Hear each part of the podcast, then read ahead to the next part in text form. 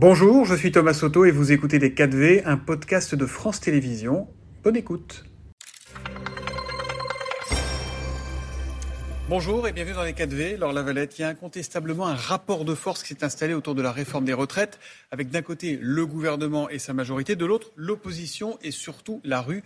Que faire de ce rapport de force? Bah, l'exploiter, évidemment. On est euh, très heureux de la mobilisation, que les gens aillent défendre euh, leur bout de gras dans, dans, la rue. Vous avez vu cette mobilisation quand même formidable. Pratiquement 20 000 personnes dans la ville où je suis élu à, à Toulon, ce qui est mhm. évidemment considérable. Et ce qui est, si vous voulez, euh, très complémentaire du travail que nous pouvons fournir à l'Assemblée. On voit bien qu'une majorité de Français, effectivement, ne veut pas de cette réforme, à peu près 70%. Et je pense même, Thomas Soto, qu'une majorité de députés ne veut pas de cette réforme. C'est la raison pour laquelle il faut que nous arrivions à pouvoir, à pouvoir la voter. C'est très, très parce que vous êtes très heureuse de ces mobilisations, mais on ne vous voit pas dans la rue. Oui, bah, euh, vous savez, moi j'ai été élu, le peuple français m'a élu pour que j'aille batailler au sein de, de l'hémicycle. Mais je vous assure, il y a beaucoup d'électeurs du Rassemblement national qui sont euh, dans, dans, les rues. Voilà, chacun, je pense, euh, à sa place. Moi, c'est dans l'hémicycle, en commission affaires sociales, comme nous venons de faire depuis, mm. depuis deux jours. Encore une fois, c'est très complémentaire. Est-ce que vous soutenez les deux prochaines journées de mobilisation, les 7 et 11 février, ou pas? Est-ce que vous appelez vos électeurs à manifester? Alors, ils n'ont pas besoin, je crois qu'on les appelle, ils y vont euh, tous hein, sur le terrain, ils me disent qu'ils vont tous manifester. c'est leur place dans les cortèges? Ah, bah, Je pense, oui, ouais. ouais, c'est normal. Enfin, euh, il, est, évident euh, dans cette,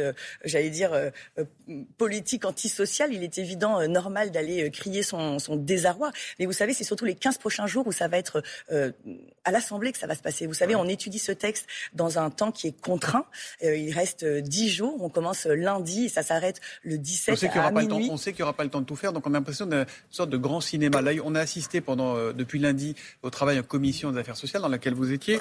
Euh, franchement, on dirait du mauvais théâtre de boulevard parfois. Bah, le problème, c'est que vous avez bien vu quelle était la stratégie de la Nupes, qui était d'emboliser, qui était de mettre. Euh, il y avait plus de 5000 amendements. Évidemment, 5000 amendements en trois jours, c'est très compliqué. Ce qu'il faut dire, c'est qu'il y a une majorité de rejet qui est possible. Il y a une majorité de députés qui ne veulent pas voter. C'est-à-dire qu'il faut vous entendre avec la Nupes. Ça veut dire qu'il faut. En fait, il y a plusieurs choses. Et déjà, vous savez, il y a la motion référendaire que nous allons euh, poser, nous avons été ah, tirés au sort. Il y a la vôtre, il y a celle de la NUPES et il y a celle du groupe LIOT. Il se trouve que c'est quand même la nôtre qui a été euh, tirée au sort, donc c'est la nôtre qui va être votée. Donc on va bien voir que va faire la NUPES. Est-ce qu'elle va être l'allié de circonstance euh, d'Emmanuel Macron, comme elle mhm. a été, vous savez, au présidentiel et encore le week-end dernier dans la Marne, où vous savez que la NUPES a appelé à voter pour le candidat sur une législative partielle, le candidat de la Macronie. Donc mhm. il donne une voix supplémentaire à, l'artisan de la casse sociale, parce que Laure Miller va voter mhm. dès demain. Votre opposition à la réforme des retraites, Laure Lavalette, c'est de l'opportunisme politique ou c'est des vraies convictions? J'ai regardé, vous avez déposé finalement, alors pour le coup, assez peu d'amendements, 75 amendements pour 88 députés. Euh, c'est assumé. Vous savez, il, en suffirait d'un, Thomas Soto. Il y aurait simplement l'amendement de suppression de l'article 7, qui est le cœur du nucléaire, exactement, l'âge légal. Euh, article 7, dont nous n'avons même pas pu débattre, tellement euh, la, la, la, NUPES a, j'allais dire, pourri le débat. Mm. Euh, nous n'en sommes qu'à l'article 2. Et j'espère, pour revenir simplement sur le temps contraint, il faut bien que les Français comprennent que, voter ou non, dans 15 jours, ce texte passe au Sénat. Donc nous, nous demandons en responsabilité à nos collègues de reprendre leurs amendements pour que nous puissions parler, évidemment, de l'article 7 des aidants, de la pénibilité, que l'on rejette ce texte une bonne fois pour toutes. Parfois, vous êtes un peu dur à suivre au RN sur les retraites, parce que Marine Le Pen a d'abord défendu longtemps la retraite à 60 ans, et puis elle y est revenue lors de la dernière campagne présidentielle pour proposer une retraite, dites-moi si je me trompe, à taux plein entre 62 et 67 ans, et au bout de 42 ou 43 annuités.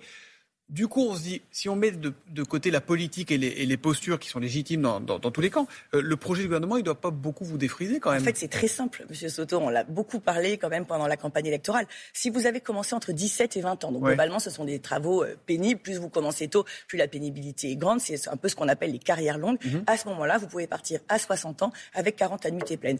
Et après, il y a une progressivité d'annuités jusqu'à 42 annuités. Donc c'est très simple. Mais Monsieur Soto, plus qu'un choix, euh, j'allais dire comptable, c'est un choix de société. C'est vraiment deux choix de société qui s'opposent. Nous, nous pensons que les Français, après euh, leur vie de, labeur, peuvent partir à la retraite quand ils sont encore en bonne santé. Mm. Parce que c'est ça aussi tout l'enjeu, c'est de partir sans incapacité. Alors le gouvernement dit on peut discuter, on peut amender, sauf des 64 ans, mais sur le on peut discuter. Sur, euh, sur le fond, qu'est-ce qu'il faut améliorer d'urgence? Par exemple, sur le, dossier sensible de la retraite des femmes, qu'est-ce que vous proposez? Non, mais évidemment, en fait, c'est l'entièreté du projet, si vous voulez, parce qu'effectivement, vous, c'est tout rien. Vous, ne voterez pas certaines mesures. Alors si, je pense que évidemment, parce que euh, si jamais ce texte devait passer, il faut euh, qu'il soit le moins pénible possible, évidemment, pour les Français. Par exemple, je regrette bien qu'on n'ait pas eu le temps de parler de l'assurance vieillesse aux aidants. Il y a 11 millions d'aidants dans notre pays. Il faut évidemment que quand vous avez arrêté votre travail pour vous occuper de votre mère ou de votre fils handicapé, vous ayez des trimestres. Bien sûr, il faut reparler de la pénibilité. Il faut remettre sur le tapis les femmes. Et évidemment, on le sait, nous sommes les plus touchés par les, des trimestres supplémentaires et surtout de ne pas perdre. Combien de trimestres supplémentaires Parce que ce soir, Elisabeth Borne est sur France 2, elle va sans doute De ne pas perdre les trimestres que nous avons pour une maternité, par exemple. Et ça,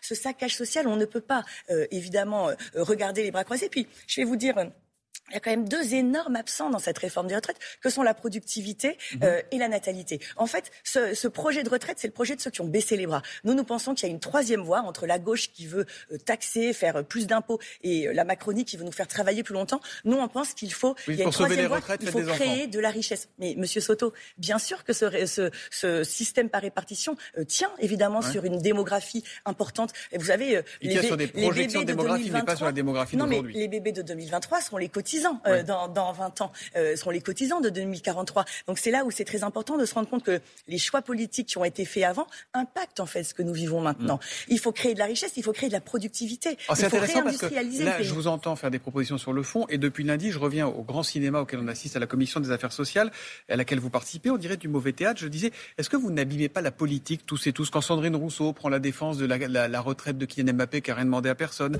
euh, quand vous vous dites qu'on a l'impression d'être dans le loft d'M6, j'en passe et des ah bah, Est-ce que vous n'abîmez pas la politique? Moi, je pense qu'on a vécu. Moi, j'ai vécu une analyse sociologique euh, sans précédent. J'avais jamais passé euh, trois jours avec euh, avec mes collègues de la Nupes. C'est quand même très particulier quand ils se ils se targuent d'être les chantres du peuple français et de défendre. Et quand vous voyez qu'on a passé sept heures sur l'indice senior, qui est un indice que les entreprises devront simplement mettre sur Internet. Excusez-moi, mais c'est un, sujet que les, que les, que les syndicats prennent au sérieux. Ils disent qu'il faut durcir le texte. Olivier 7 heures, 7 heures, alors que nous avions un temps encore encore une fois contraint. Nous ne sommes même pas allés jusqu'au cœur du nucléaire. Les Français ne doivent pas travailler plus longtemps. Cette réforme, elle est injuste. Les Français ne doivent pas payer les mauvais choix politiques qui ont été faits avant. Elle est illégitime. On voit bien la rue et on voit même euh, les parlementaires. Oui, c'est pas la rue qui gouverne, hein. c'est l'Assemblée. On est bien d'accord, mais je peux, vous, assurer que, je peux vous assurer que les parlementaires, là, si on l'a voté aujourd'hui, je pense que cette retraite ne passerait pas. Hum.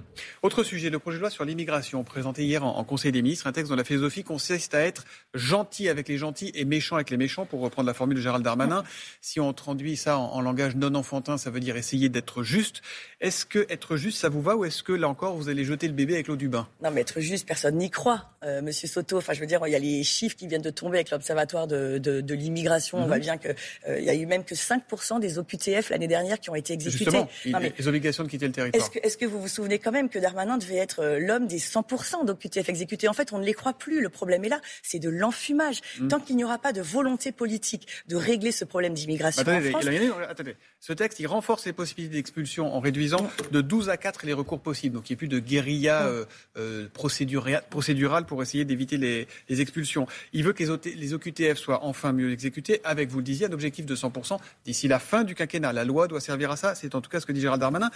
Si vous signez pas ça, pardon, mais je ne sais plus à qui je parle. Excusez-moi, Monsieur Soto, mais euh, je veux dire, on ne paye pas pour voir non plus. Ça fait quand même cinq ans qu'on a vu que mm. finalement il s'était rien passé. Ça fait longtemps qu'il était l'homme euh, des 100% d'OQTF. C'est pas une histoire de recours. Ce qui compte, c'est la volonté politique. Et je ne pense pas que Gérald Darmanin et le gouvernement d'Emmanuel Macron aient la volonté politique. Mais je vais vous dire, les Français non plus dans la rue le pensent pas. On le voit bien. On l'a, on l'a subi cette immigration. Et puis plus grave quand même dans ce projet de loi, ça, je veux dire, il y a quand même une histoire de, de régulariser euh, les clandestins qui pose un vrai problème. Alors ça, c'est, alors ça, c'est les, les métiers en tension. Oui, les métiers il s'agit de, permettre à ceux qui sont là depuis mm. au moins trois ans et qui travaillent de régulariser leur situation dans les métiers en tension. Ça, c'est problème, mais non, mais le problème des métiers en tension, euh, Monsieur Soto, c'est la pénibilité et c'est les salaires qui sont bas. C'est pour ça que Marine Le Pen proposait une augmentation de salaire de 10%, par exemple, dans les entreprises jusqu'à trois fois le SMIC. Mm. Ce qu'il faut, c'est... Euh, mais ce qui paye, vous savez bien, c'était donnant-donnant. Il y avait une exonération de charges. Il y a un moment, il faut savoir ce qu'on veut. Est-ce mm. qu'on a envie de remettre le pays... on a fait la baisse de la TVA dans la restauration il y a quelques années. Ça n'a pas créé un emploi. Ça, alors, euh, je suis pas tout à fait d'accord avec vous. Je suis pas tout à fait d'accord avec vous, mais ça veut. Alors si c'était peut-être pas le bon vecteur. Il n'empêche que là, il n'empêche que là, euh, régulariser les gens qui travaillent. Il y a déjà des accords typiquement avec la Tunisie, vous savez bien, euh, sur la, la, la, restauration. Et puis, euh, si on parlait des médecins, vous avez sûrement vu cette tribune du, du JDD qui disait mais arrêtons de faire venir les médecins d'Afrique. C'est criminel, il y aura bientôt plus de médecins en Afrique, c'est un vrai problème. Et puis, ça pose aussi un problème de justice. Moi, je suis très attachée à la justice. Il y a, il y a, il y a une prime à l'illégalité, c'est-à-dire que quand vous, quand vous venez en France de façon illégale, vous vous retrouvez avec les mêmes droits euh, qu'un étranger qui vient en France en, mm. passant, j'allais dire, tout le parcours euh, légal. Ça pose quand même une vraie question. C'est qu'il s'agit de rationaliser ce qui existe déjà et d'être dur pour les autres. Oui, mais ça pose une vraie question déontologique. Sur ce texte, ce sera non, non et non. Alors, vous savez, depuis le début, et vous êtes un observateur de la vie politique, vous avez dû le voir, euh, depuis que nous sommes élus, nous, nous, votons ce qui va dans le bon sens sans, sans, sans, demander même d'où mm. ça vient. C'est la raison pour laquelle on a une seule, une seule boussole, c'est l'intérêt des Français. Alors s'il y a des bonnes choses dans cette loi, nous, nous la voterons, mais, mais encore une fois, c'est la volonté politique qui manque. Et je pense que les Français ont bien vu euh, que ce gouvernement n'avait aucune volonté politique en matière d'immigration. La seule volonté politique de ce gouvernement, c'est de faire travailler les Français deux, deux, ans de plus et ils peuvent compter sur nous pour, euh, pour s'y opposer. Laure Lavalette, euh, le Sénat est favorable à l'inscription de la Constitution de la liberté de recourir à l'IVG. C'était hier. Ça a été voté hier. Est-ce que vous y êtes favorable? Non, vous savez, j'ai voté contre. Moi, j'ai voté contre la constitutionnalisation. voilà, c'est ce sujet-là qu'il s'agit. Ça va revenir en navette à l'Assemblée. Ça va revenir en navette. Bah, J'aurai en cohérence le même vote. voilà, vous savez, on avait une liberté de vote. Je crois que nous sommes 23 avoir voté contre. Euh, chacun faisait ce qu'il voulait. votre position, c'est pas celle RN. Bien sûr. Non, non, quand vous regardez les votes, je crois qu'il y a eu 23 contre et une majorité de pour. Moi, j'ai pensé que cet accès au droit n'était pas euh, mis en danger. Euh, aucun parti politique en France à l'heure actuelle ne veut remettre en mm. cause l'accès à l'avortement. J'ai trouvé ça superfétatoire et, et je trouvais qu'on s'alignait en plus sur un agenda, hein. sur un agenda américain. Non, Marine Le Pen n'était pas là au moment du vote et elle s'était abstenue. Euh, avant. Ce qu'elle a dit dans des interviews, elle a changé d'avis. Oui, en tout cas, elle s'était abstenue euh, sur, ah, sur, sur l'amendement. lui un petit coup de fil, je suis sûr qu'elle est venue. Non, mais je vous assure, j'étais à côté d'elle dans l'Assemblée, donc je sais qu'elle s'est abstenue. Mais encore une fois, il y a une, une, grande liberté de vote et je pense que pour ces sujets qui touchent à l'intime, euh, c'est important aussi de garder, euh, j'allais dire, une liberté de conscience. C'était surtout un, un, mauvais agenda. à mon avis, ça n'avait pas lieu d'être. Oh, vous parlez vite, hein. Merci ah beaucoup. On est au bout. Merci, Laure Lavalette d'être C'était Les 4V, un podcast de France Télévisions. S'il vous a plu, n'hésitez surtout pas à vous abonner. Vous pouvez également retrouver tous les replays en vidéo sur France.tv.